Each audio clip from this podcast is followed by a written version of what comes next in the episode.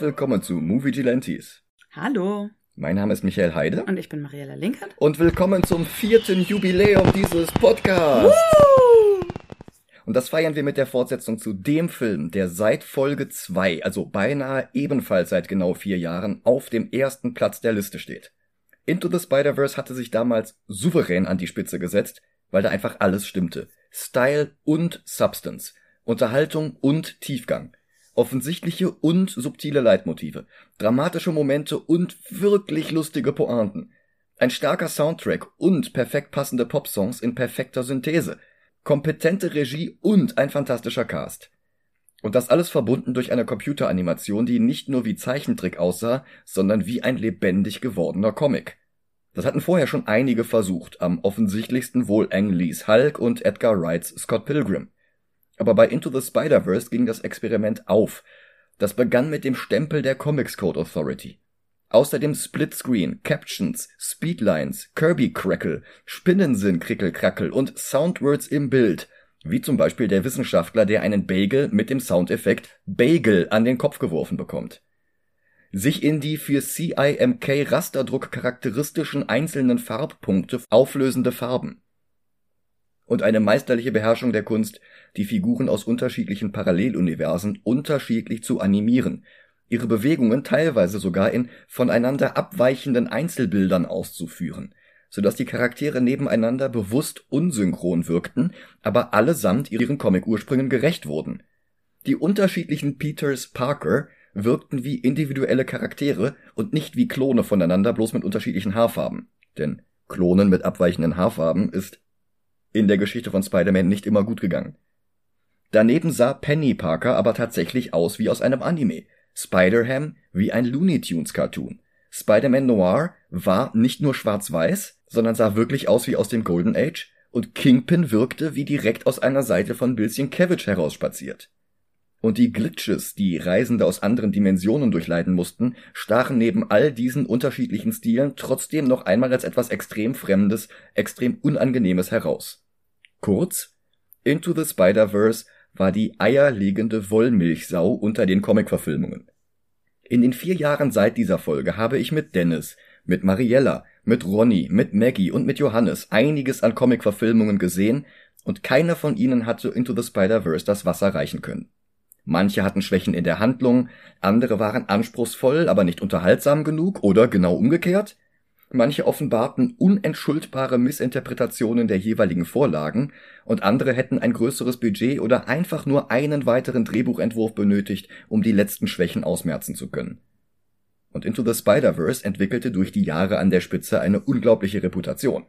Und die wiederum erschuf gewaltige Erwartungen an die Fortsetzung, deren Entwicklung schon im November 2018 begonnen hatte und die seitdem immer wieder weiter verschoben wurde. Als diese Fortsetzung im November 2019 offiziell angekündigt wurde, hatten Dennis und ich gerade unsere Folge zum ersten Film veröffentlicht. Und der Starttermin war damals für April 2022 anvisiert. Die Handlung stammte erneut von Phil Lord, diesmal gemeinsam mit seinem üblichen Co-Autoren Christopher Miller, der bei Teil 1 nur co-produziert hatte. Allerdings stellte diese Handlung sich bald als viel zu umfangreich für einen einzelnen Film heraus, woraufhin entschieden wurde, die Fortsetzung in zwei Hälften zu splitten. Across the Spider-Verse, benannt nach dem Beatles-Song Across the Universe, und ein Abschluss der Trilogie namens Beyond the Spider-Verse. Also dieselbe Prozedur wie bei den Back to the Future Fortsetzungen. Die hatten aber nicht auch noch zusätzliche Probleme, die von einer globalen Pandemie verursacht wurden und die dazu führten, dass Across the Spider-Verse erst von April 2022 auf Oktober 2022 verschoben wurde und dann noch ein weiteres Mal auf Juni 2023. Immerhin das konnten sie dann einhalten. Aber um keine Enttäuschung zu werden, musste die Fortsetzung schon wirklich in allen Bereichen punkten, in denen der erste Film geglänzt hatte. Animation, Plot, Aussage, Musik, Tragik, Humor, Regie, Cast, Across the Spider-Verse hatte zwar ein höheres Budget als sein Vorgänger, aber auch nur, wenn man die Inflation der letzten fünf Jahre außer Acht lässt. Sony versuchte das zu kompensieren, indem Across the Spider-Verse die teure 3D-Konvertierung untersagt blieb. Die Fortsetzung durfte also ausschließlich in 2D punkten. Ja, und die ganzen Verschiebungen mussten ja auch zu was gut sein. Mehr Zeit für die letzten, oft alles entscheidenden Details, damit die Technik dem Film nicht auf der Zielgeraden das Rückgrat brach, wie Gwen Stacy beim Sturz von der Brooklyn Bridge. Oh. Ob das reichte? Ich würde jetzt aus dem Bauch heraus fast schon sagen ja, aber das können wir natürlich erst entscheiden, wenn du den zweiten auch gesehen hast. Und ihr auch eventuell? Ja, der ist jetzt übrigens gerade frisch auf Netflix erschienen vor kurzem. Falls ihr das habt, wäre das jetzt eine gute Gelegenheit. Ja, wir holen das jetzt nach. Bis gleich. Bis gleich.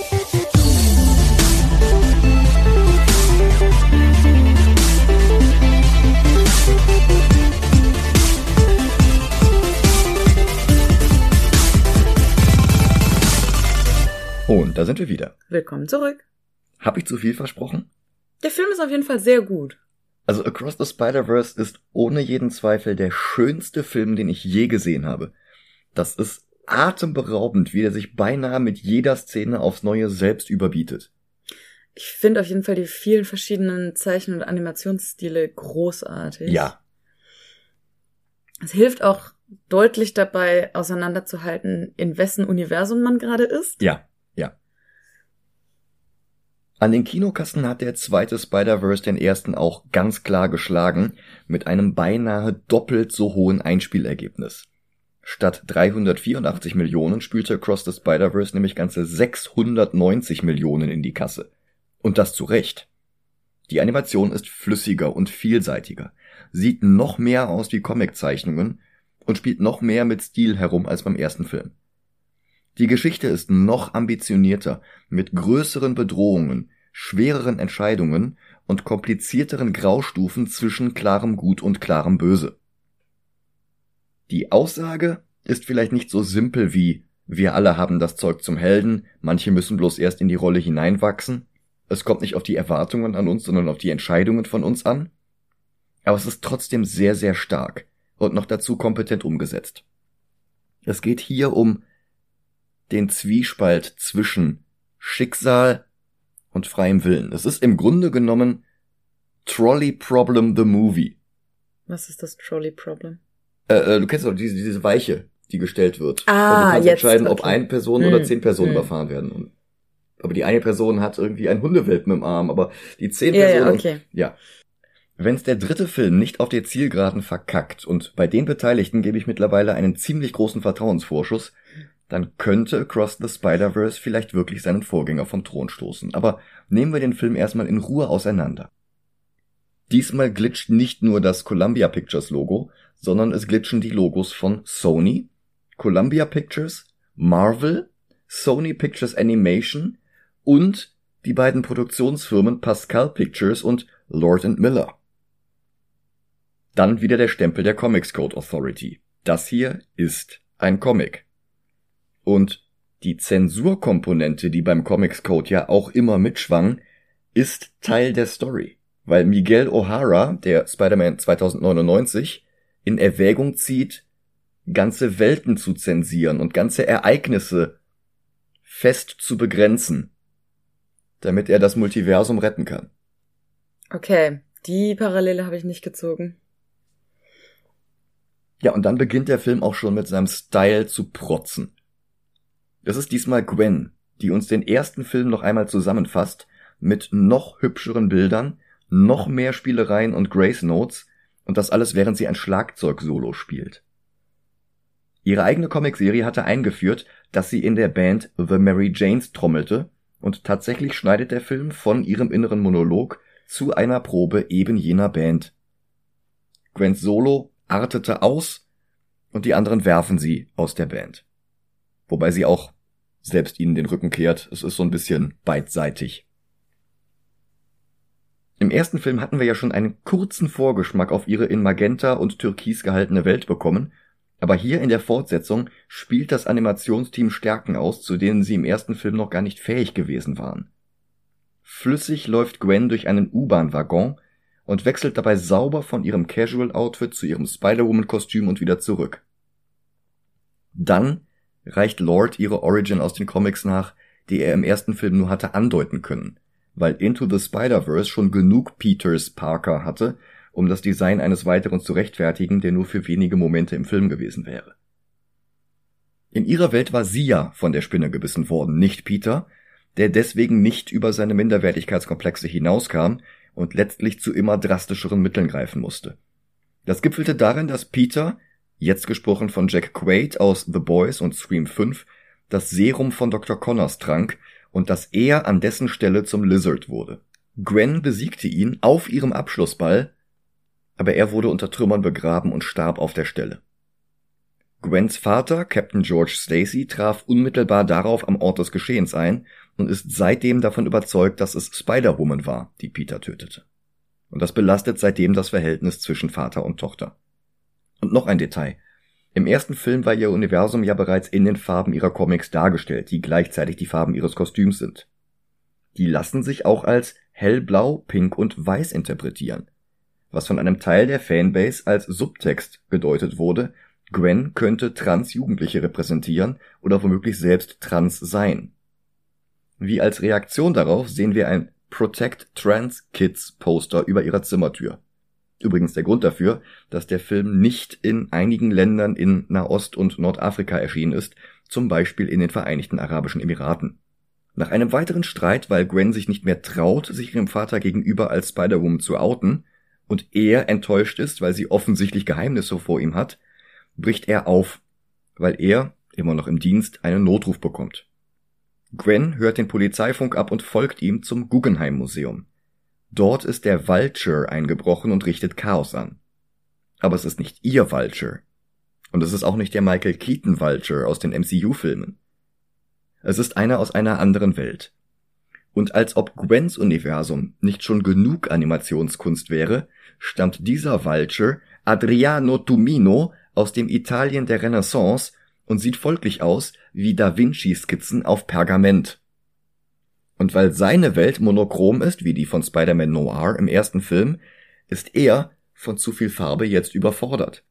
Er wird gesprochen von Jorma Tacconi, einem der drei Comedians aus dem Lonely Island Kollektiv.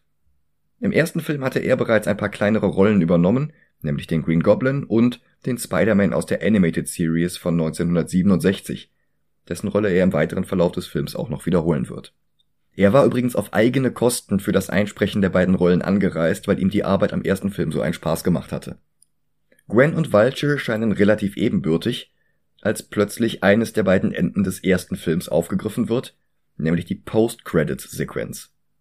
Dort hatten wir gesehen, wie Miguel O'Hara, der Spider-Man aus dem Jahr 2099, ein Gerät baute, das es ihm erlaubte, nach Belieben zwischen den Universen hin und her zu reisen, ohne dabei zu glitschen. Damals war das ein Schlussgag gewesen, weil sein erster Sprung etwas antiklimaktisch zu Erde 67 ging, in die Welt der Spider-Man-Cartoon-Serie, wo, wie gesagt, Joe Matacone den Peter sprach. Seitdem hat sich aber einiges getan. Und Miguel hat inzwischen ein interdimensionales Team aus Spider-Man und Women und Boys und Girls und was nicht alles der unterschiedlichsten Ecken des Multiversums aus dem Boden gestampft. Die Spider Society. Als er zum Kampf zwischen Gwen und Adriano dazukommt, ertönen bedrohliche Klänge, fast wie beim Prowler im ersten Film, allerdings noch unnatürlicher, elektronischer, technischer. Wie damals wird er auch hier gesprochen von Oscar Isaac, bekannt aus Inside Llewellyn Davis, den Star Wars Sequels, Moon Knight, den Adams Family CGI Filmen und Dune. Bei Adams spielt er den Gomez. Ah. Er beschwert sich darüber, dass das Multiversum immer wieder Schaden nimmt, zuletzt in Erde 19999, als Spider-Man und Doctor Strange zusammen Mist gebaut hatten. Eine Anspielung auf No Way Home und gleichzeitig der Beleg, dass es sich beim MCU eben nicht um eine zweite Erde 616 handelt, wie in Doctor Strange and the Multiverse of Madness behauptet wurde.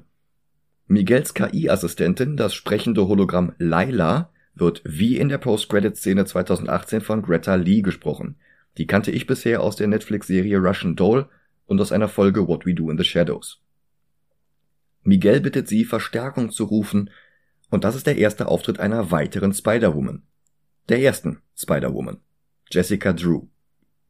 In den Marvel Comics von Erde 616 ist das eine weiße Heldin, deren Eltern Experimente an ihr vorgenommen hatten, die ihr spinnenähnliche Kräfte gaben, damit Marvel das Trademark am Namen Spider-Woman rechtlich schützen lassen konnte bevor die Konkurrenz ihnen dort womöglich zuvorkam. Dasselbe steckte ja auch hinter der Entstehung von She-Hulk. In diesem Film ist sie schwarz, und während der Ereignisse dieses Films noch dazu hochschwanger. Das war die weiße Comic Jessica auch mal so vor ungefähr zehn Jahren. Und als weitere Anspielung darauf trägt Film Jessica auch das Kostüm aus dieser Ära. Ansonsten ist sie ein ganz neuer Charakter und so cool, dass Gwen sofort von ihr adoptiert werden möchte.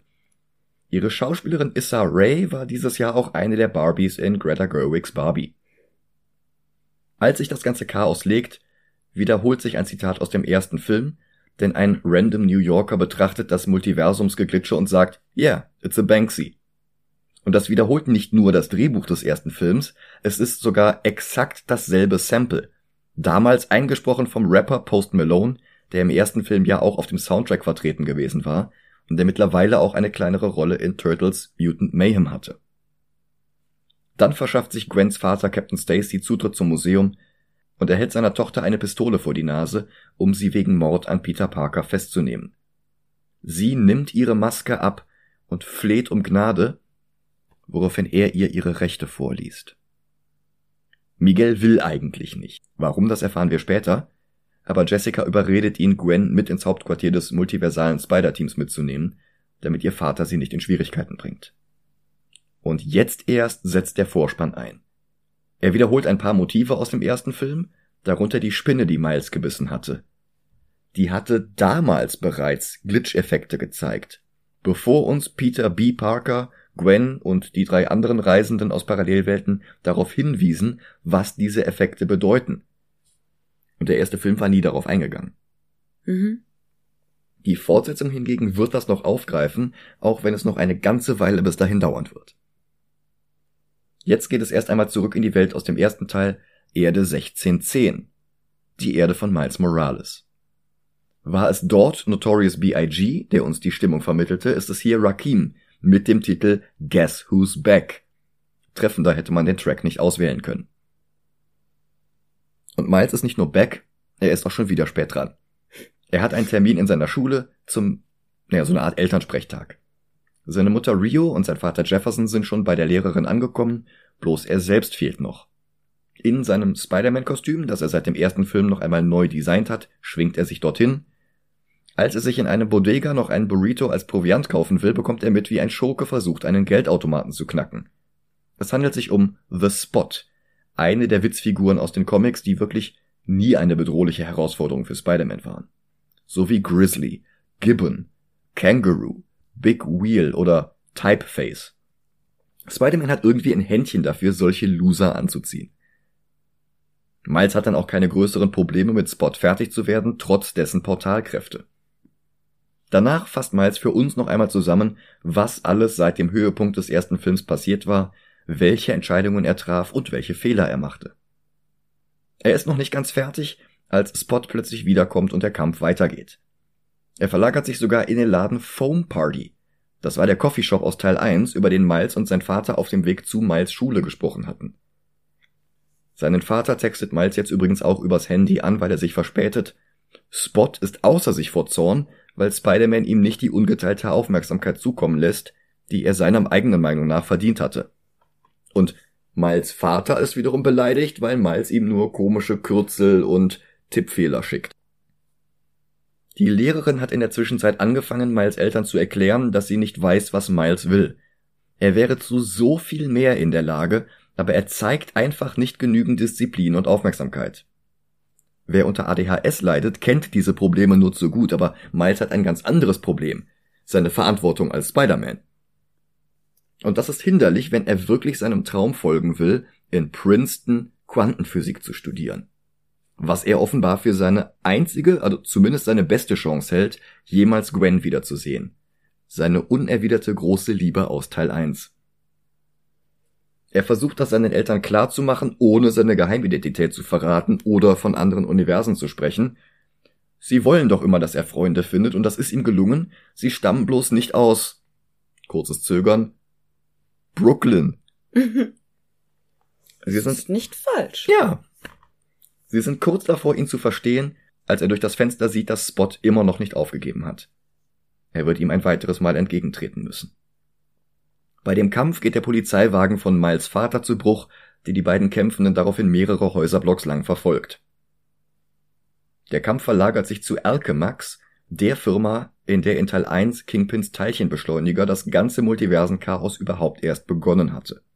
In den Comics stammte Alchemax aus der Serie von Spider-Man 2099, der ja hier eine der Hauptfiguren ist.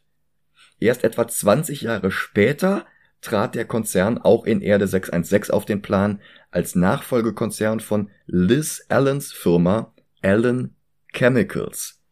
L Chem Max. Mm, mhm.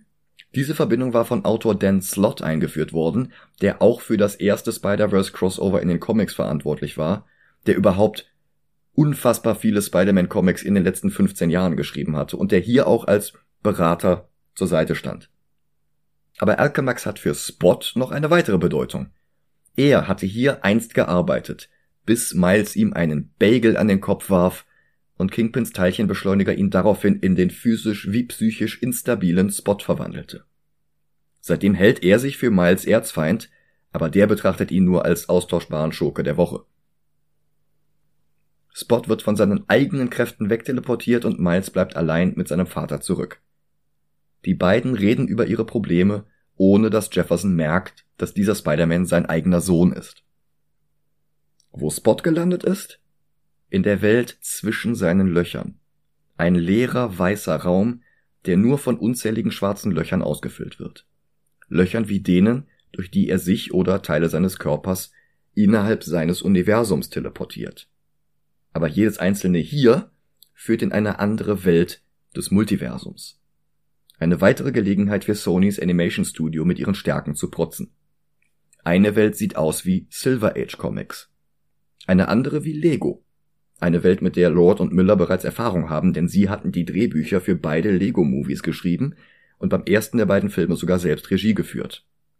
Lego Batman und den Lego Ninjago Movie hatten sie nur co-produziert, aber so oder so mit den dänischen Rip-Offs der zehn Jahre älteren Kiddycraft Blocks kennen sie sich gut aus. Da ist es umso verwunderlicher, dass sie gar nicht für diese Sequenz verantwortlich sind, sondern ein 14-jähriger Teenager aus Kanada namens Preston Mutanga. Der hatte den ersten Trailer für Across the Spider-Verse komplett in Lego nachgebaut und dann den zweiten auch noch gleich. Woraufhin er angeheuert wurde, eine kurze Sequenz für den fertigen Film beizusteuern. Wie viele dafür bekamen, wurde allerdings nicht bekannt. Ich hoffe, es war mehr als, das ist doch auch Werbung für dich. Hm. Wir zahlen dich in Exposure. Ja. Hm. Einige der anderen Animators des Films haben sich später darüber beschwert, unter welchen Bedingungen sie arbeiten mussten. Also es war ein Crunch wie bei einem AAA-Videospiel, bei dem sie kurz vor Ende noch ganze Sequenzen umwerfen, ändern, neu rendern mussten, alles nur weil die Regisseure anscheinend kurzfristig ihre Meinung geändert hatten. Hm. Und das trotz dieser sowieso schon sehr, sehr langen Entstehungszeit. Der nächste Abstecher geht in die Live-Action-Welt der beiden Venom-Filme. Spot besucht die Ladenbesitzerin Mrs. Chen und klaut ihr eine Packung Kaugummi. Venom Mint, damit wir auch alle verstehen, was hier die Pointe ist. Und wir können von Glück reden, dass der Spot nicht auch in der Welt von Morbius landet. Weil? Weil der Film unfassbar unerträglich war. Ah, verstehe. Jefferson ist nach dem ganzen Trubel mittlerweile zu Hause angekommen und das ist auch gut, denn auf dem Dach seines Wohnhauses steigt gerade die Feier zu Ehren seiner Beförderung zum Captain. Miles ist schon wieder verspätet, weil er auf dem Heimweg noch die Torte für die Feier besorgen muss. Er diktiert der Konditorin einen viel zu langen Text für die Aufschrift, so lang, dass er die Rede auf zwei Torten verteilen muss, die er dann nur unter großen Problemen nach Hause bekommt, weil er unterwegs schon wieder einen Dieb aufhalten muss, und dann fährt auch noch das Taxi mit den beiden Torten auf dem Dach ohne ihn davon. Und hast du mitbekommen, dass diese zwei Torten eine Anspielung von vorher wieder aufgegriffen haben?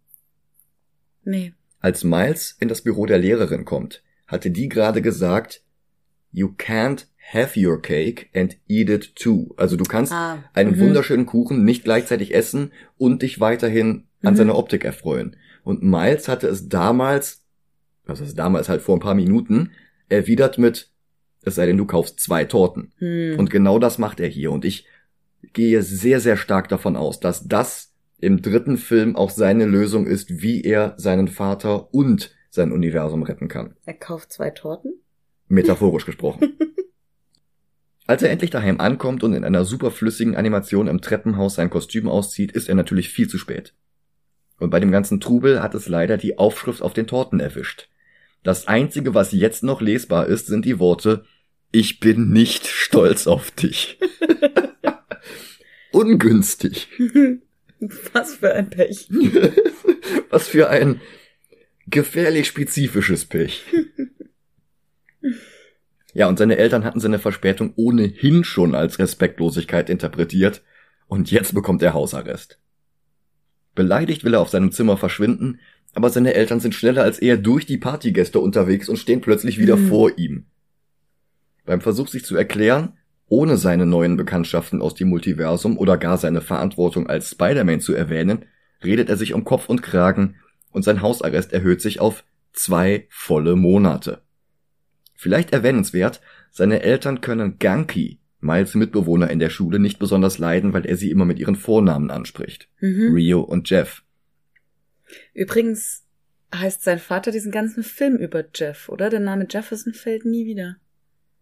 Ich bin mir nicht sicher. Ich, also Jeff ist halt die Kurzform. Die Hm. meisten sagen es. Offiziell heißt er Jefferson. Ich kenne mich in dem Universum ja nicht aus. Ich hatte jetzt nur Mhm. gelesen, dass es auch zum ersten Mal in der Marvel-Geschichte so ist, dass er seinen Nachnamen, dass sein Nachname Morales ist und nicht Davis. Ja, in den Comics hieß er halt Jefferson Davis. Mhm. Und sein Bruder ist ja auch Aaron Davis. Mhm. Und er hat dann halt Rio Morales geheiratet. Und Miles hat dann den Namen seiner Mutter und nicht den seines Vaters, weil er sonst Miles Davis heißen würde. Nein, ich meine auch Jeff heißt in diesem Ja, Film. in dem Film hat er, glaube ich, sogar selbst den Nachnamen seiner Frau angenommen bei der Hochzeit. Mhm. Oh, wie fortschrittlich. Ja, Vielleicht wollten sie aber auch einfach nicht, ähm, dass er mit dem Präsidenten verwechselt wird. Jefferson Davis? War ein konföderierter Präsident. Uh, hm, ja, ja, wahrscheinlich. Hm. Miles hat sein Zimmer erreicht. Er fällt erschöpft in einem Trikot der Brooklyn Knicks, weil auch hier seine Welt von unserer abweicht, mit der Nummer 42 auf sein Bett. Eine Zahl, die im ersten Film schon mehrmals aufgetaucht war, am offensichtlichsten auf der Spinne, deren Biss Miles seine Kräfte gab. Was dieser Film noch erklären wird, aber der Punkt ist noch immer nicht erreicht. Jetzt greift der Film aber erst einmal das andere Ende des ersten Films auf. Das vor dem Nachspann. Gwen, die Miles durch ein Portal über sein Bett anspricht und ihn fragt, ob er einen Moment Zeit für sie hat. Alles bis hierhin hat erklärt, wie es zu diesem Moment kam. Mhm. Ähm, die Zahl 42 taucht auch nicht umsonst auf seinem Trikot auf. Die ist wohl inspiriert von einem Baseballspieler namens Jackie Robinson, Oh ja, der stimmt. diese Trikotnummer hatte. der von Chadwick Boseman gespielt wurde im Biopic. Bestimmt. genau, und er sagte, die Parallele ist, dass der eine ein schwarzer Superheld im Baseball ist, der Barrieren durchbrechen konnte. Mhm. Und der andere ist ein schwarzer Superheld, literally, der Barrieren zwischen Dimensionen durchbrechen kann. Ja. Dass das Ganze auch noch ein Echo an Douglas Adams hat, ist natürlich Ja, nicht schlecht. klar, aber ich glaube, das war Nebeneffekt. Zufall. Ja. Gwen hat mittlerweile pinke Haarspitzen wie Gwenpool aus den Comics. Deren Entstehungsgeschichte war eine Reaktion auf Spider-Gwens Erfolg gewesen. Hm. Und hat bestimmt nichts mit Deadpool zu tun. Tatsächlich gar nicht mal so wirklich. Ah. Also die Entstehung ja, aber die Figur nicht. Spider-Gwen hätte eigentlich nur einer von sehr, sehr vielen neuen Charakteren in diesem Spider-Verse-Crossover sein sollen. In dem das erste Mal wirklich viele Spider-Personen aus unterschiedlichen Welten aufeinander getroffen sind und dazu mussten sie halt noch ein paar mehr erfinden. Aufgrund ihres Kostüms kam Spider-Gwen aber dermaßen gut an, dass sie sofort eine eigene Soloserie bekommen hatte und halt dann auch Multimedia durchgestartet ist mit Into the Spider-Verse, mit der Kinderserie Spidey and His Amazing Friends. Und aus Spaß und weil Marvel grundsätzlich Geld damit verdient, dass sie jeden Monat ein anderes Variant-Cover-Thema hat, sodass jede zweite Serie zusätzlich zum regulären Cover noch ein anderes Cover hat, das halt zu dem jeweiligen Thema passt, haben sie einen Gwen-Monat gestartet, Hm. wo dann jedes einzelne Heft eine Variante der Hauptfigur mit Gwen Mhm. gekreuzt hatten. Also wie in Gwennible Hulk. Wow. Mhm, zum Beispiel. Okay. Und bei Deadpool, beziehungsweise Deadpools Secret Secret Wars Nummer, ich bin mir nicht mehr sicher, zwei oder drei, war halt eine Deadpool-Gwen-Kombination auf dem Cover. Gwenpool. Das klingt schon ziemlich cool. Ja. Dieses Cover wurde angekündigt und es war noch nicht erschienen, als die ersten Cosplayerinnen die Conventions unsicher gemacht hatten. Aha. Und das kam so gut an, dass halt auch Gwenpool daraufhin ihre eigene Comicreihe bekommen hatte. Nach ein paar kurzen Gastauftritten bei Howard the Duck Hm. bekam sie ihre eigene Reihe und die war sehr viel besser, als sie eigentlich hätte sein brauchen. Das war ein, ein Meta-Plot über eine Marvel-Comic-Leserin aus unserer Welt. Vorname Gwen, Mhm. Nachname Pool mit einem stummen E am Ende. Wow. Die halt durch Multiversumsgedöns im Marvel-Universum gelandet war, mit dem Wissen, das sie vorher schon hatte. Wow. Das heißt, sie trifft auf Thor, zu diesem Zeitpunkt Jane Foster. Und sie sagt, ach ja, hi, äh, Thor, ich, ich weiß genau, wer du bist. Du bist, ähm, ach, ach, wie heißt du denn nochmal? Ähm, Natalie Portman hat dich im Film gespielt. Ähm, äh, ah, Jane. Und solche Gags gibt's halt dann Mhm. zuhauf. Und es, es, es wird immer komplizierter, aber auch gleichzeitig immer cleverer und immer besser. Mittlerweile ist der Charakter wieder so ein bisschen in der Versenkung verschwunden. Sie war zwischendurch sogar mal bei den West Coast Avengers im Team. Ja, und Gwen Poole hatte halt eben blonde Haare mit rosa Spitzen. Mhm. Das hat dann Spider-Gwen in Spidey and His Amazing Friends übernommen. Mhm. Und jetzt hat es halt auch dieser Film adaptiert. Gwen sieht sich in Miles Zimmer um, nimmt eine seltene Actionfigur aus ihrer Originalverpackung. Ah. Daneben ist übrigens das Holzspielzeug aus The Mitchells vs. The Machines zu sehen. Hm. Von denselben Produzenten. Mhm. Ja, dann blättert sie durch Miles Skizzenbuch mit übertrieben vielen Zeichnungen von ihr selbst. Awkward. Super awkward. Und springt dann aus dem Fenster mit der Frage, ob Spider-Man eigentlich auch Hausarrest hat oder nur Miles. Er schmeißt sich in sein Kostüm und schwingt ihr hinterher. Während der schon wieder phänomenal animierten Sequenz erklärt ihm Gwen, was sie in der Zwischenzeit alles erlebt hat. Dass Miguel sie für die Spider Society rekrutiert hat und dass sie jetzt die Stabilität des Multiversums beschützen muss. Aber sie hat auch Hilfe vor allem von Hobie, der sie manchmal bei ihr schlafen lässt.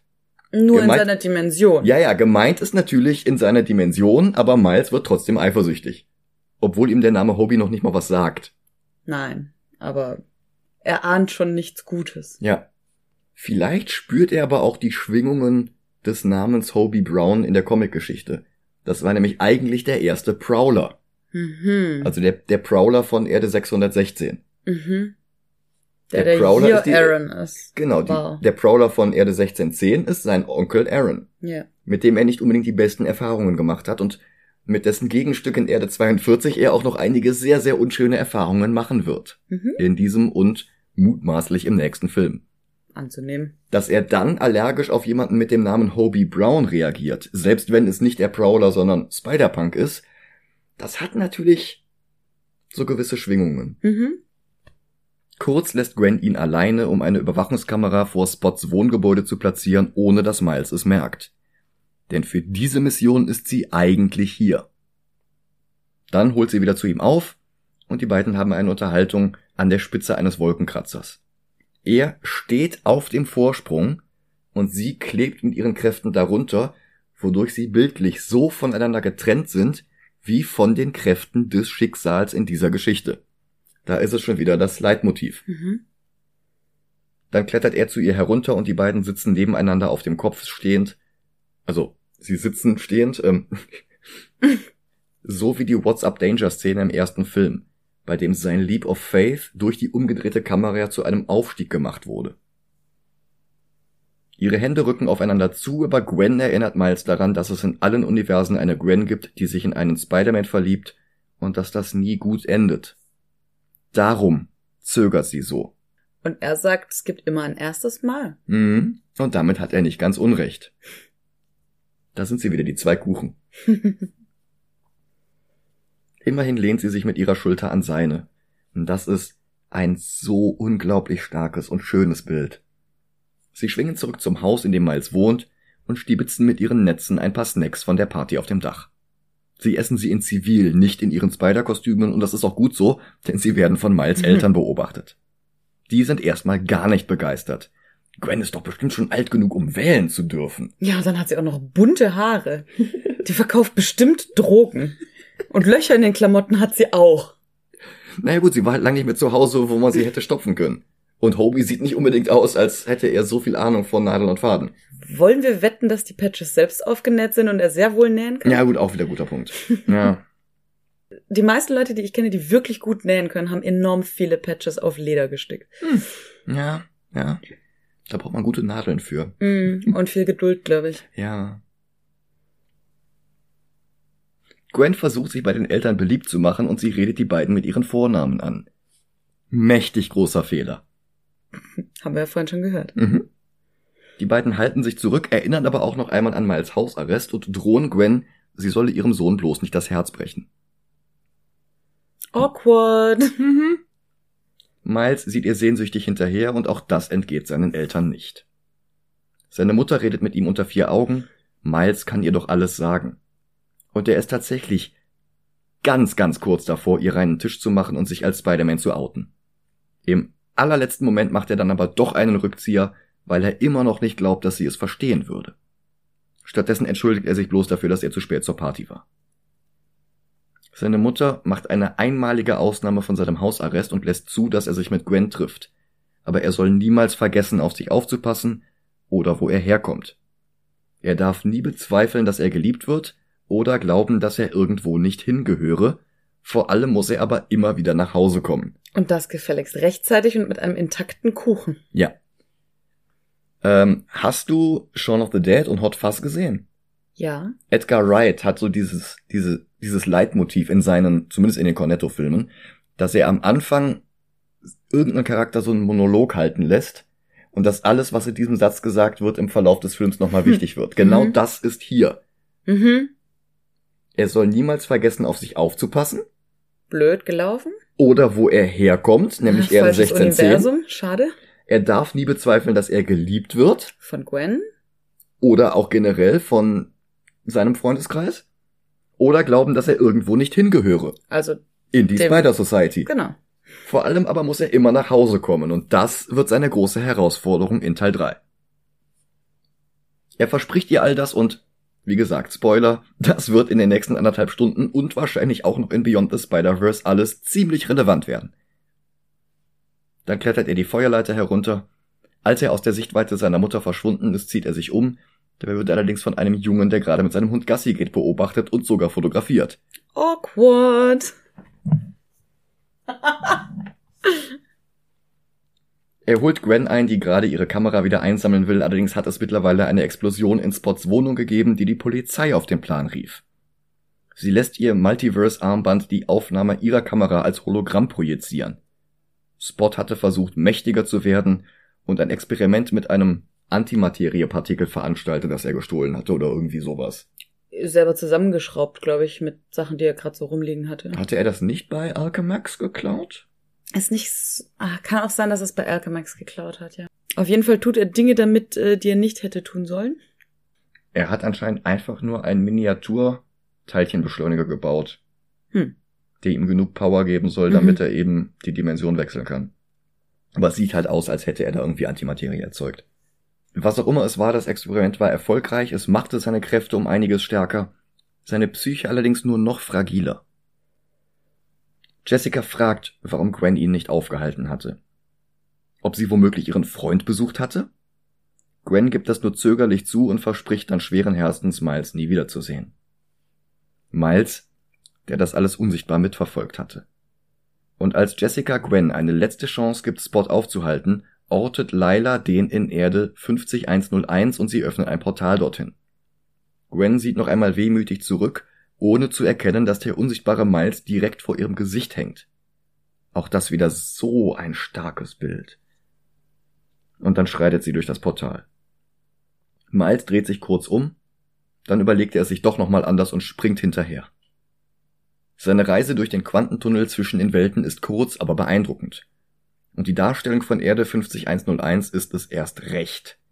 Das hier ist Mumbhattan, das Manhattan einer Welt, in der Indien die dominante Kultur war und nicht England. Und der Animationsstil ändert sich ein weiteres Mal. Für diese Sequenz haben sie ein extra Think Tank aus indischen und indischstämmigen Autorinnen und Autoren zusammengebaut, die zusammen mit dem Voice Actor für den hiesigen Spider-Man, Karan Sony, den kompletten Teil des Drehbuchs general überholt und von Grund auf neu geschrieben haben. Miles zeigt sich Gwen und jetzt ist er es, der ständig glitscht, nicht sie wie im ersten Film. Was den Kampf gegen Spot eher behindert als unterstützt. Aber macht nichts, es gibt ja auch noch den Spidey von Erde 50101, Paviter Prabhakar. Er fasst Miles sein Leben zusammen und der antwortet mit dem Satz, oh, ich liebe Chai-Tee. Ein Ausspruch, den Paviter ihm übel nimmt. Chai heißt bereits Tee. Ist Miles vielleicht auch Brot Brot? Bestellt einen Kaffee Kaffee? Ja.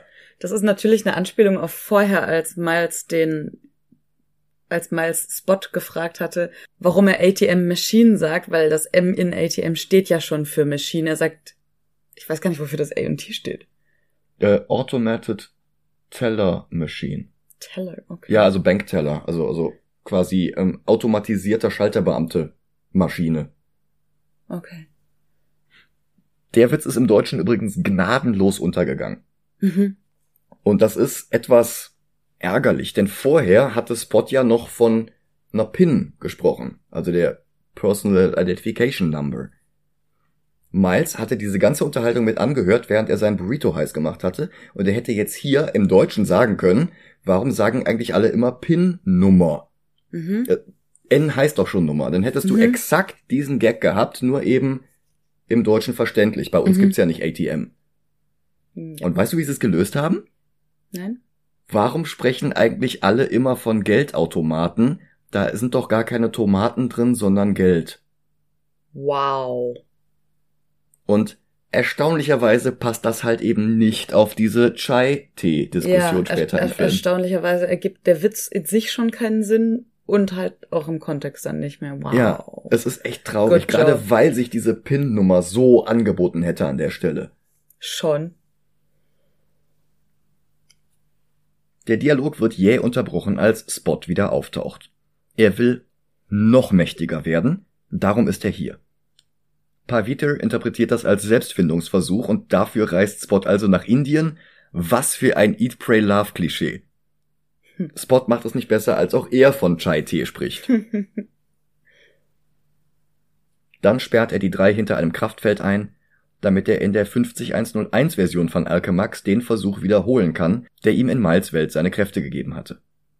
Miles versucht seine Elektroschockkräfte einzusetzen, um das Kraftfeld zu zerbrechen, aber der Vorgang dauert zu lange. Und jetzt lernt Miles Hobie kennen, alias Spider-Punk. Gesprochen von Daniel Kaluuya aus Get Out, Nope und Black Panther mit herrlichem Cockney, und seine Animation sieht aus wie Punk-Magazine oder Plattencover aus den 70ern. Er hat weniger Animationsframes als die anderen Spideys und er bewegt sich nie in denselben Frames wie sie. Und das alles gibt ihm einen noch individuelleren, ikonoklastischeren Look. Weißt du, was äh, Spencer One, das ist einer der Animatoren von dem Film, tatsächlich als Hintergrundanimation verwendet hat? Spam-E-Mails, die er bekommen hat. Cool. Aber selbst mit seinem Ratschlag, dass Miles für seinen Elektrotrick die ganzen Handflächen benutzen soll, nicht nur seine Fingerspitzen, schaffen sie es nicht, Spot von seinem Experiment abzuhalten. Der zieht das durch, ja, und wird zu einer beinahe Lovecraftigen, invertierten Skizze seiner selbst, gezeichnet mit fahrigen, ungenauen Strichen, und die Stimme seines Schauspielers Jason Schwartzman aus zahlreichen Wes Anderson-Filmen und außerdem Scott Pilgrim läuft jetzt durch mehrere Verstärker, damit er nicht mehr so menschlich klingt. Funktioniert. Als würde das noch nicht reichen, löst das Ganze auch noch eine Explosion aus, die halb Manhattan bedroht. Wenn nicht sogar die komplette Erde 50101. Die Spideys arbeiten zusammen, um so viele Unschuldige wie möglich vor den herabstürzenden Trümmern zu bewahren, aber um alle zu retten, sind sie einfach nicht genug Leute.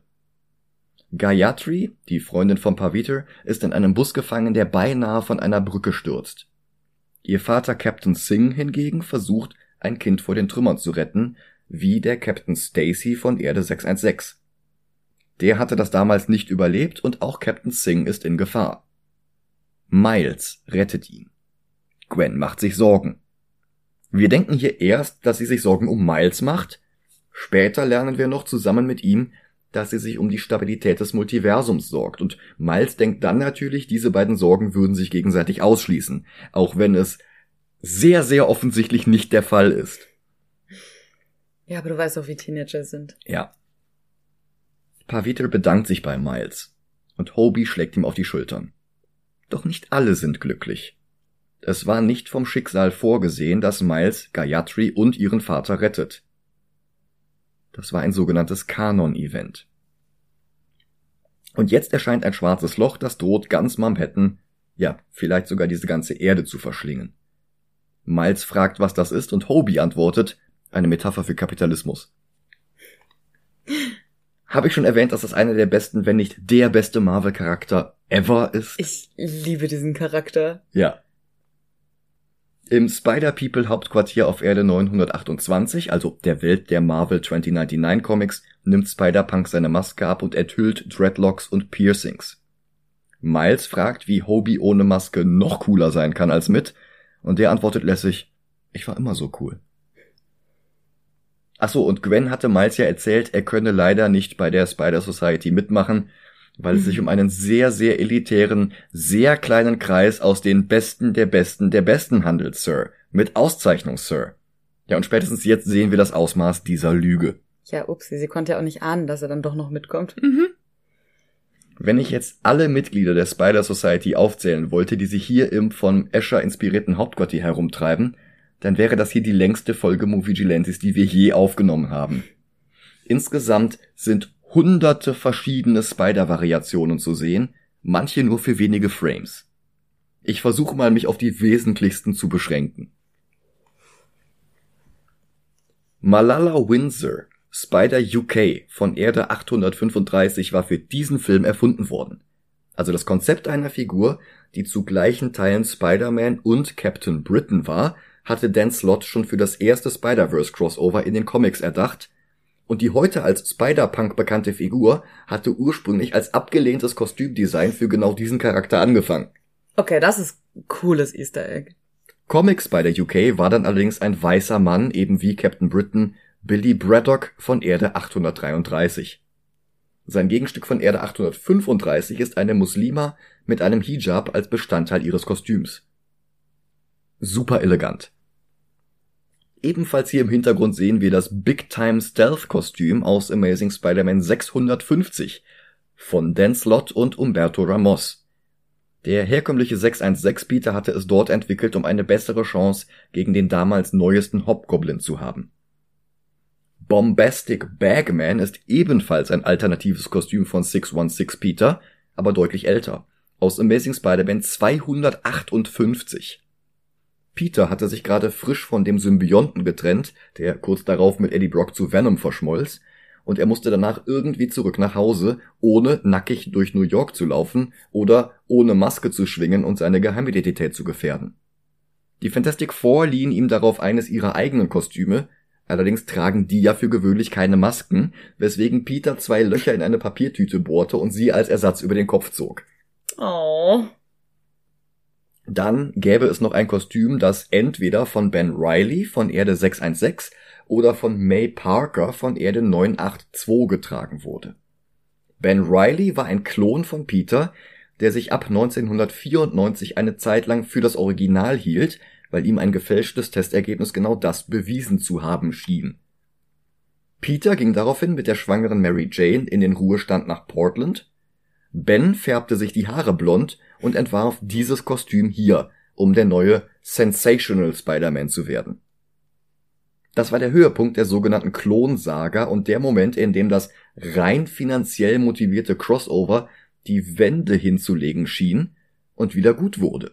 Bis Marvel danach noch mehrfach die Richtung änderte, einige Autoren vergraulte und am Ende dann doch Peter als einzig echten Spider-Man zurückholte. Ben durfte daraufhin nicht mal in sein vorheriges Scarlet Spider Kostüm zurück. mit blauem Hoodie über dem roten Morphsuit, sondern musste gleich zu Staub zerfallen. Und als wäre das noch nicht beleidigend genug gewesen, ließ der nach 20 Jahren von den Toten zurückgekehrte Norman Osborn dann auch noch Peter und Mary Janes Tochter May, benannt nach seiner Tante, direkt nach der Geburt entführen, aus dem Kreissaal. Bis heute ist ungeklärt, ob es eine Fehlgeburt war oder nicht, oder was mit dem Kind passierte, falls es noch leben sollte. Jesus. Mhm. Erde 982 spielte in einer möglichen Zukunft des Marvel-Universums im Label MC2. Eine mögliche Zukunft wie die 2099 Comics. Nur halt früher. Hier war May nie von ihren Eltern getrennt worden, wuchs bei ihnen auf, bekam den Spitznamen Mayday Parker und trat im Teenageralter dann in die Fußstapfen ihres Vaters Peter, der nach einem Unfall seines bei der Karriere an den Nagel hängen musste. May zog dafür das Kostüm ihres Onkels Ben an. Eben Ben Riley. Mhm.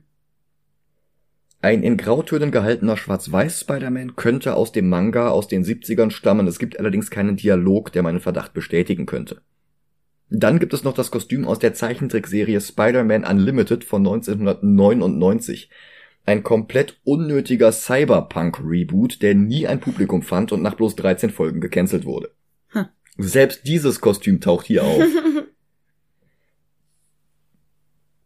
und dann der Spider-Buggy aus den Comics. Dort ein Versuch, Spider-Man zur Werbefigur eines Autoherstellers zu machen. Ein Versuch, der schnell wieder abgebrochen wurde, weil Peter keinen Führerschein hatte. Frage. Mhm. Ist das, ist das Peter Parked Car oder ist das nochmal ein anderer? Genau, sie haben daraus hier im Film Peter Parked Car gemacht. Das ist eine eigenständige Figur Ah, okay. mit Bewusstsein.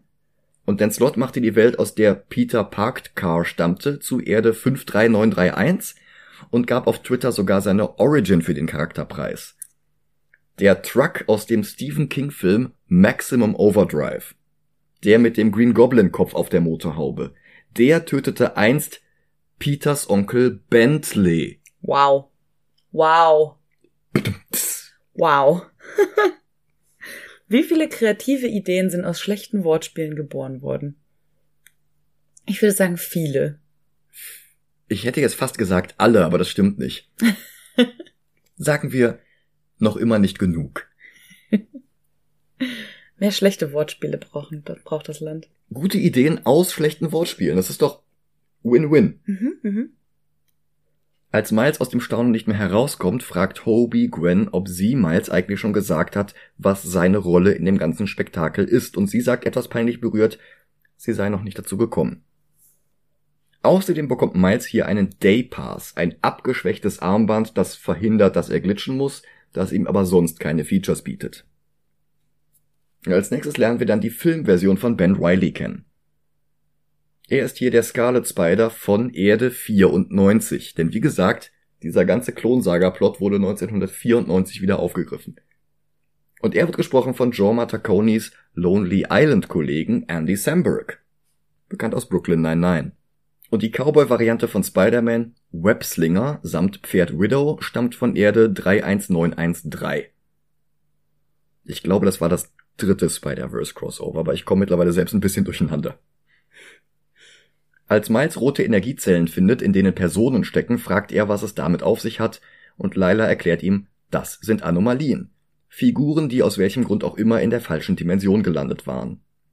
Und der Reigen an teils wirklich Deep Cut Cameos geht weiter. Mysterio. Der elchförmige Mysterio von Erde 8311, der Welt von Spider-Ham. Er hatte sein Debüt 1986 gegeben in einem Pin-Up als Bonusmaterial in einem Peter Porker Spider-Man Heft und es stand damals nicht mal dabei, wer ihn erfunden und oder gezeichnet hat.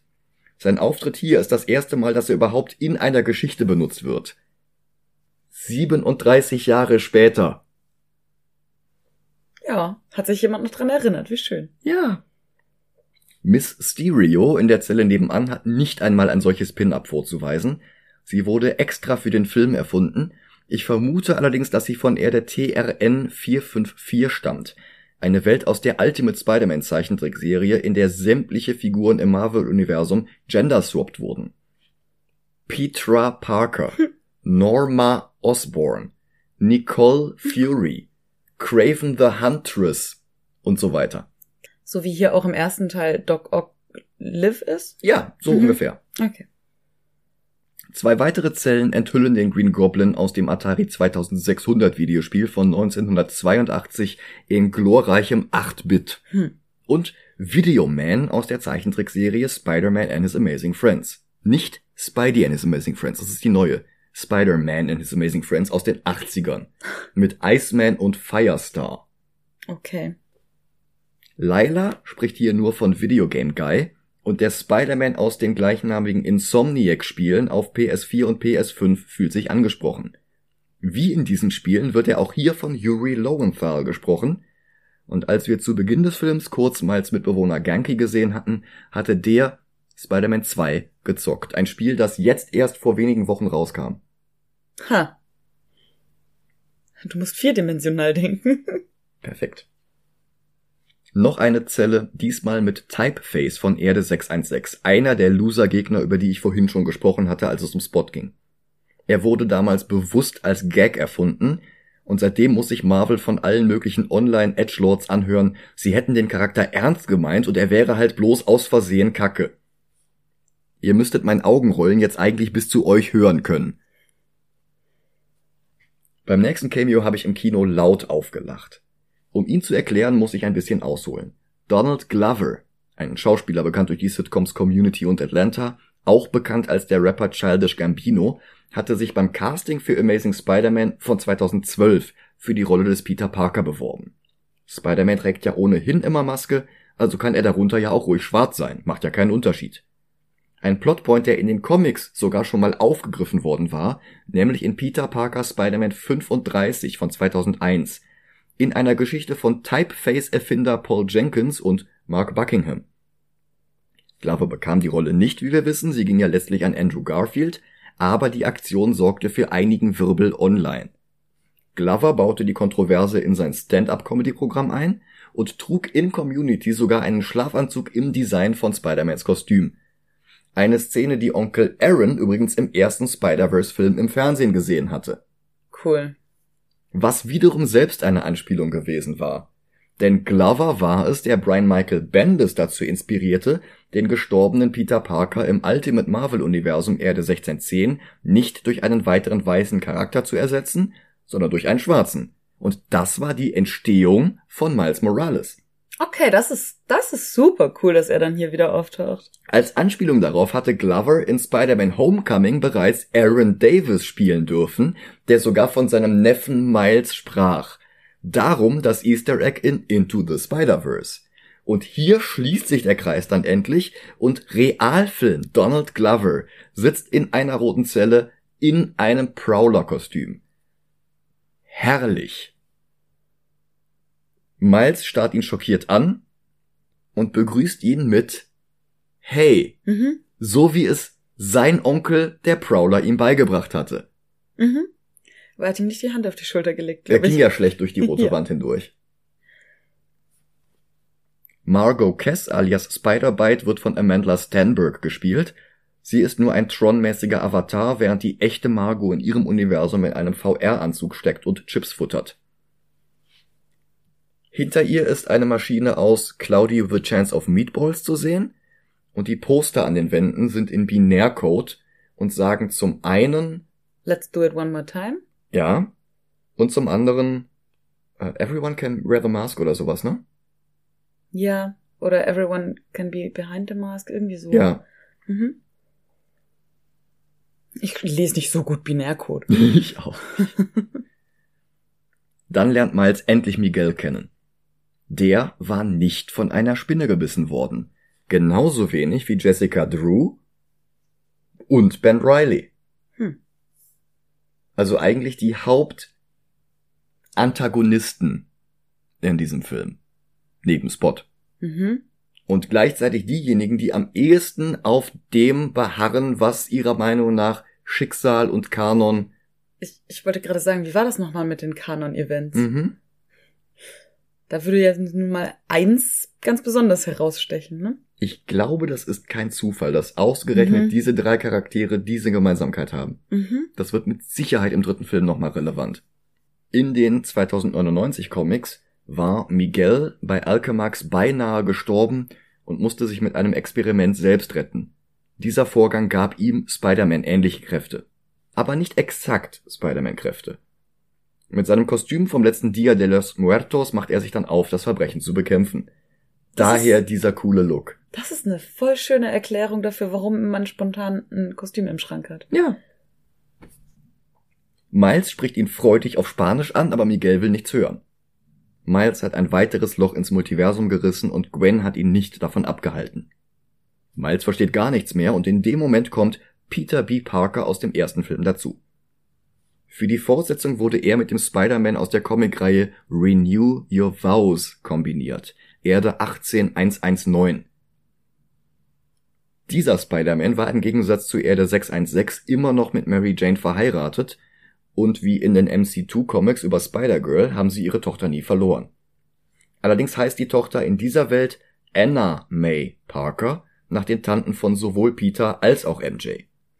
Trotzdem ist auch sie in den Renew Your Vows Comics ein Teenager wie Mayday aus MC2, bloß eben mit dem Superheldinnennamen Spiderling. Diese Figuren wurden für Across the Spider-Verse zusammengelegt. Sie ist jetzt hier Mayday Parker alias Spiderling und sie ist noch ein Baby. Ein sehr süßes Ein- Baby. Unglaublich süßes Baby. Bezaubernd. Ja. Und anstrengend zu babysitten. Oh ja, denn es hat auch Spider-Man-Kräfte. Dieses Baby hat Peter B. Parker hier jetzt mitgebracht und es hat eine Daypass wie Miles. Das nenne ich fortschrittliche Aufgabenteilung zwischen Vater und Mutter. Nimm das Baby einfach mit zur Arbeit. Ja, die Mutter darf aber nicht wissen, dass er Mayday mitnimmt. Na, dass er sie mit zur Arbeit genommen hat, schon, nur nicht, dass er sie mit in Kämpfe nimmt. Ja, ja, gut, okay. Wobei seine Arbeit aus Kämpfen besteht zu Ja. 98 Prozent. Nun. Jetzt erklärt Miguel endlich, was es mit diesen Kanon-Events auf sich hat. Nach seinem Wissensstand spricht alles dafür, dass alle Spider-Man, Women, Girls, Boys, UKs, Punks, Buggies und was nicht noch alles im Laufe ihrer Karriere bestimmte Kanon-Events durchlaufen müssen. Es sind unabänderliche Punkte, an denen sich das Schicksal nicht aufhalten lässt, im Grunde das, was bei Doctor Who Fixed Points in Time sind. Wie zum Beispiel der Spinnenbiss? Wie zum Beispiel der Spinnenbiss. Ja. Außer bei Miguel, Ben und Jessica. Ja. Das ist bestimmt Zufall. Miguel hatte zu Beginn seiner Multiversenerkundung ein solches Kanon-Event aufgehalten und es zerstörte das gesamte Universum, in dem er sich zu diesem Zeitpunkt befand, inklusive die Version seiner Tochter, die er anstelle der in seinem Universum gestorbenen Tochter großziehen wollte. Und solche Kanon-Events gibt es anscheinend ständig. Der Tod von Onkel Ben, hier unterlegt unter anderem von Bildmaterial von Tobey Maguire und Cliff Robertson aus Spider-Man von 2002 und von Andrew Garfield und Martin Sheen aus Amazing Spider-Man 1 von 2012. Der Tod der unterschiedlichen Captains Stacy wie in Amazing Spider-Man 90. Ja, und jetzt sieht es so aus, als würde auch Miles ein solches Kanon-Event bevorstehen. Seinen Onkel hat er im ersten Film bereits verloren, auch wenn es ein Onkel Aaron war, kein Onkel Ben. Jetzt steht ihm der Verlust eines Captains bevor. Einen Captain Stacy hat er nicht.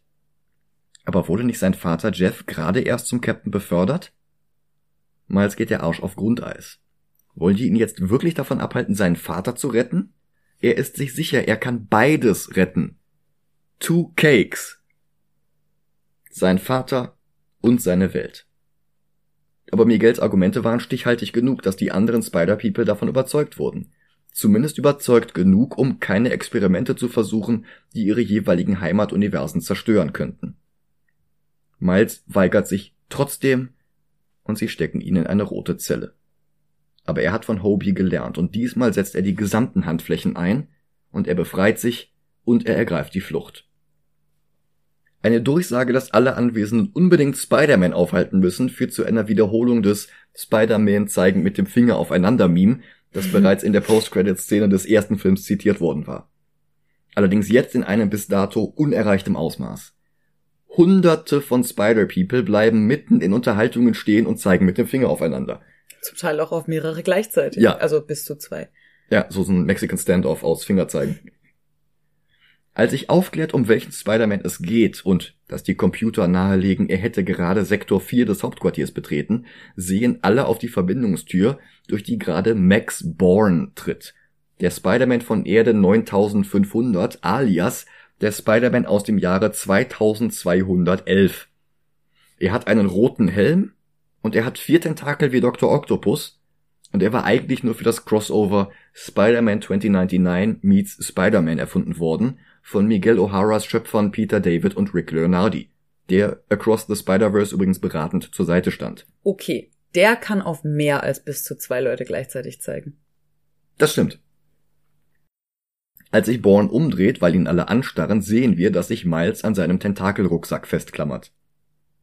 Die nächsten Szenen sind zu hektisch und es erscheinen wirklich hunderte Spider-People innerhalb weniger Sekunden. Hervorzuheben sind allerdings die Katze Spider-Cat von Erde 999 und der Saurier Spider-Rex von Erde 66. Und der Popsicle aus Teil 1, von dem ich gelesen habe, den ich aber nicht ausmachen konnte in der Szene. Den habe ich auch nicht gesehen. Aber zutrauen würde ich Ihnen das auf jeden Fall. Miles klaut Webslinger das Pferd Widow und stößt auf noch mehr Gegenwehr. Spider-Wolf war ein Werwolf Peter Parker von Erde 7085. Sunspider von Erde 20023 war der Entwurf von Dana Broder, einer Leserin mit Ehlers-Danlos-Syndrom, der im dritten Spider-Verse-Crossover in den Comics offiziell in die Comic-Continuity mit aufgenommen wurde. In den Comics ging Sunspider an Krücken mit eingebauten Netzdüsen, hier hat sie einen Hightech-Rollstuhl. Die Figur trägt den Namen Charlotte Webber, eine Anspielung auf den Roman Charlotte's Web von E.B. White. Sie wird gesprochen von Danielle Perez, eine Schauspielerin und Komikerin, die selbst im Rollstuhl sitzt. Ja, und auch der Spider-Man aus der Zeichentrickserie von 67 darf nicht fehlen, erneut gesprochen von Joe Matacone. In einer Szene gibt es außerdem noch eine Version von Ezekiel Sims, einem 2001 von Joe Michael Straczynski und John Romita Jr. eingeführten neuen Mentor für Peter, der ihm den kompletten Spider-Totem Redcon erklärte. Lange Geschichte führt hier wirklich zu weit, diese Totem-Geschichte war aber auch gleichzeitig später der Auslöser für das erste Spider-Verse Crossover in den Comics. Sollte das im dritten Film wichtig werden, kann ich das dann immer noch erklären. Hier ist Ezekiel ein Psychiater mit Spider-Man-Maske, dessen Patient gerade von seinem Leiden klagt, als Miles, verfolgt von unzähligen Spider-People, durch die Wand bricht und einmal quer durchs Bild rennt. Mhm. Es ist Miguel, der Miles als nächstes erwischt bis Miles aus dem Fenster des Hauptquartiers springt und einen freien Fall hinlegt, wie sein Leap of Faith im ersten Film. Auch hier wieder mit Glassplittern hinter ihm. Verfolgt von der gesamten Spider Society ergreift er die Flucht möglichst weit weg vom Hauptquartier. Gwen fängt ihn mit ihrem Netz, aber Miles zerreißt es und lässt sich nicht aufhalten. Auch nicht von Peter B., der ihm ins Gewissen reden will und der ihn sogar Spiderling halten lässt. Miles weigert sich und Peter ruft ihm zu, dass Miles der Grund ist, warum Peter überhaupt bereit war, ein Kind zu bekommen. Die Hoffnung, dass Mayday einmal wie Miles werden könnte. Miles fühlt sich. Miles fühlt sich aber nicht weniger betrogen. Er wollte so gerne die anderen wiedersehen. Und dann fielen sie ihm so in den Rücken. Seine Paranoia wird nicht davon besser, dass die Spider Society Peters Armband trackt und zu seiner Position eilen. Die Verfolgungsjagd geht weiter. Über Hightech-Highways, die an Minority Report erinnern, stets verfolgt von allen anderen. Und dann verliert Miles auch noch seinen Daypass und beginnt wieder zu glitschen. Er hält sich an einem Zug fest, der vertikal nach oben steigt. Hier habe ich ein bisschen das Adios vermisst.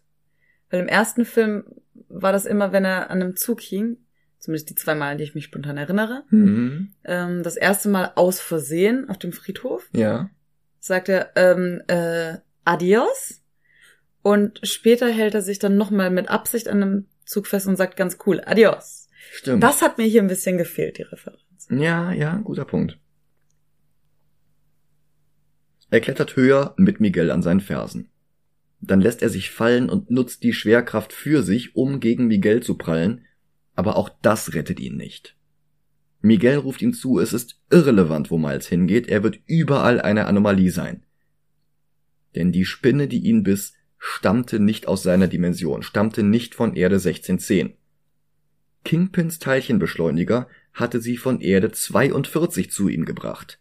Und sie hätte eigentlich den Peter Parker von Erde 42 beißen sollen statt ihn. Dann hätte er auch nicht den Peter Parker seiner Welt abgelenkt und Kingpin hätte den nie töten können. Darum hatte Miguel untersagt, dass Miles jemals ins Hauptquartier kommt. Darum war er sogar dagegen gewesen, dass auch nur Gwen der Spider Society beitritt. Und das Interessante ist, dass Miguel kein Schurke ist. Er hält sich wirklich für den Helden, der bloß das objektiv Richtige in diesem interdimensionalen Trolley-Problem tut. Miles nutzt seinen Blast, um das Cyberkostüm von Miguel zu zerstören. Jetzt, wo er fast alle Spider Society Mitglieder vom Hauptquartier weggelockt hat, geht sein Plan auf. Erneut lässt er sich fallen, der schnellste Weg zur Maschine, die ihn in seine eigene Welt zurückbringen kann, damit er seinen Vater retten kann. Dort ist nur Spider-Bite, die trotz ihrer VR-Fähigkeiten nicht immun gegen seine Unsichtbarkeit ist.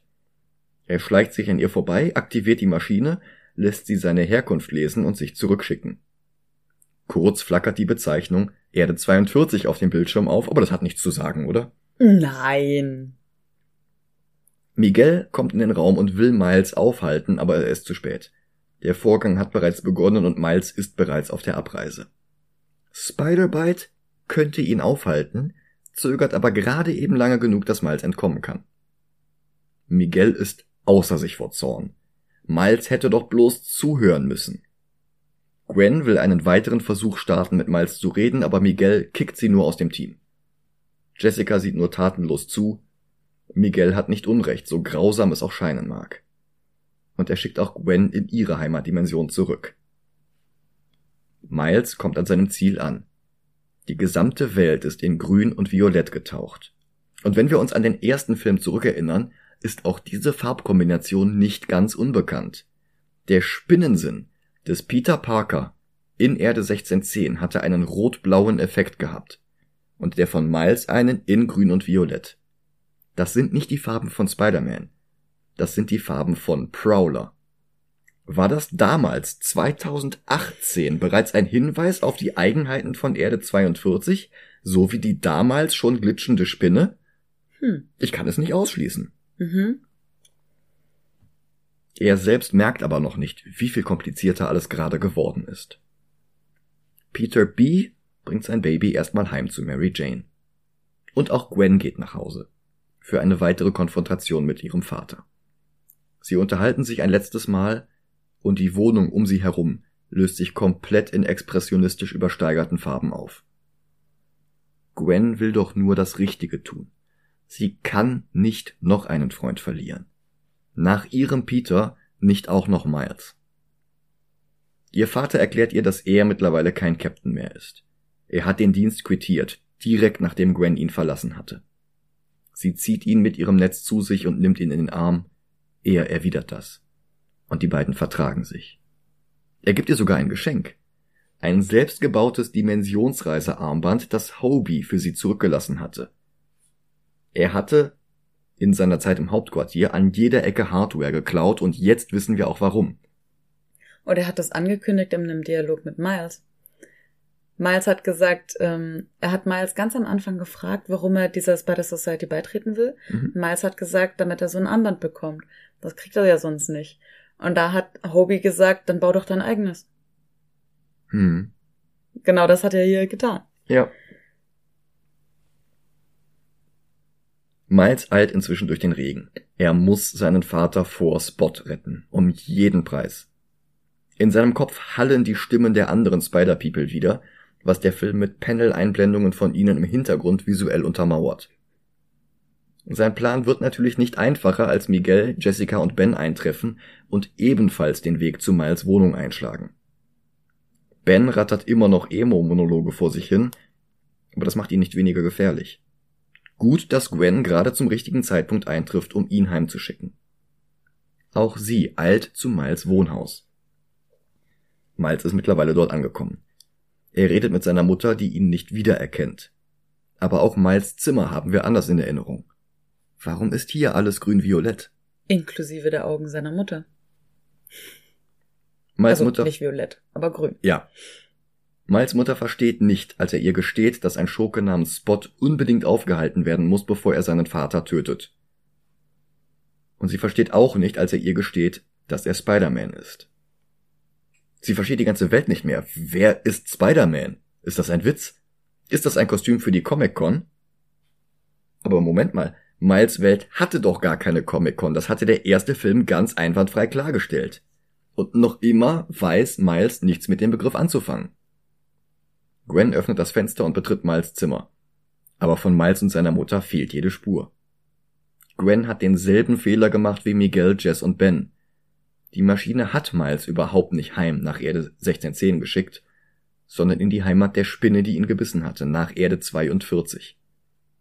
Als Miles beginnt zu glitschen, versteht auch er endlich, was geschehen ist. Aber keine Atempause. Die Tür öffnet sich und Rios Mann kehrt heim. Und das ist nicht Jeff, sondern Aaron.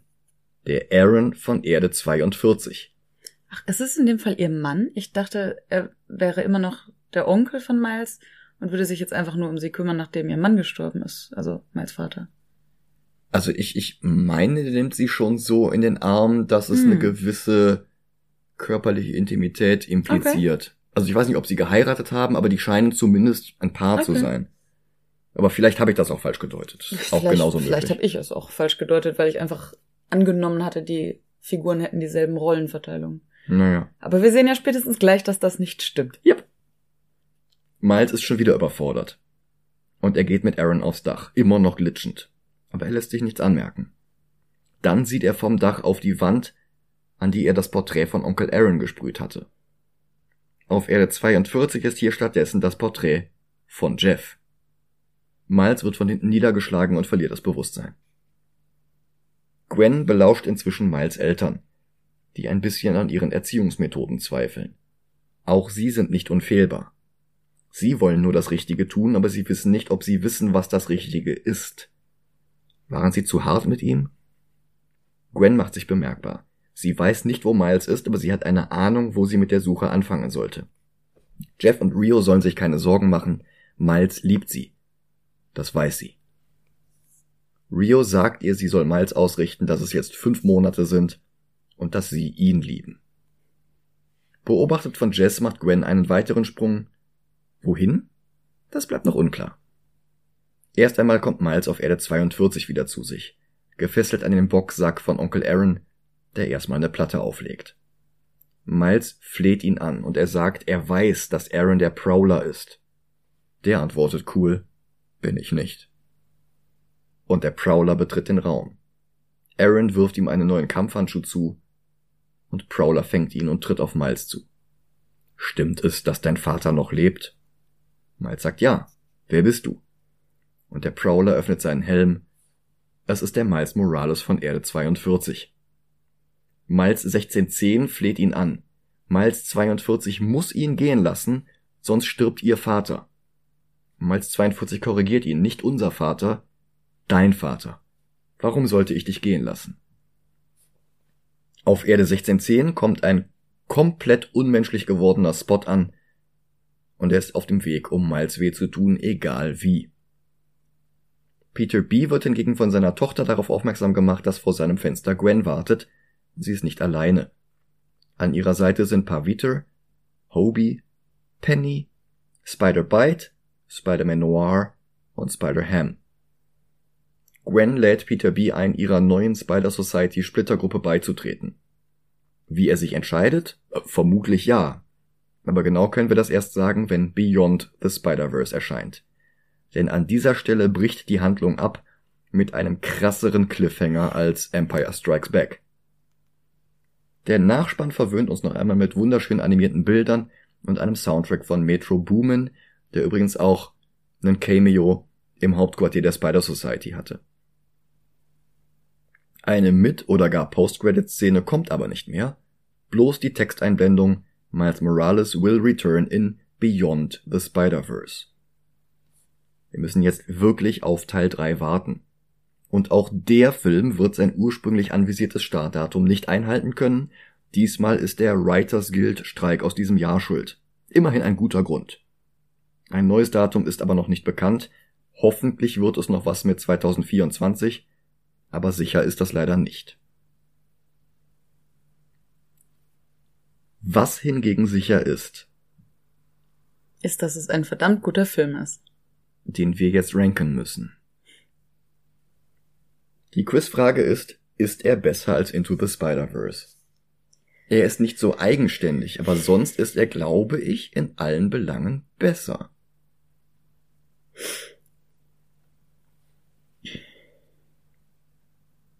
Technisch ist er besser, von der Dramatik her ist er besser.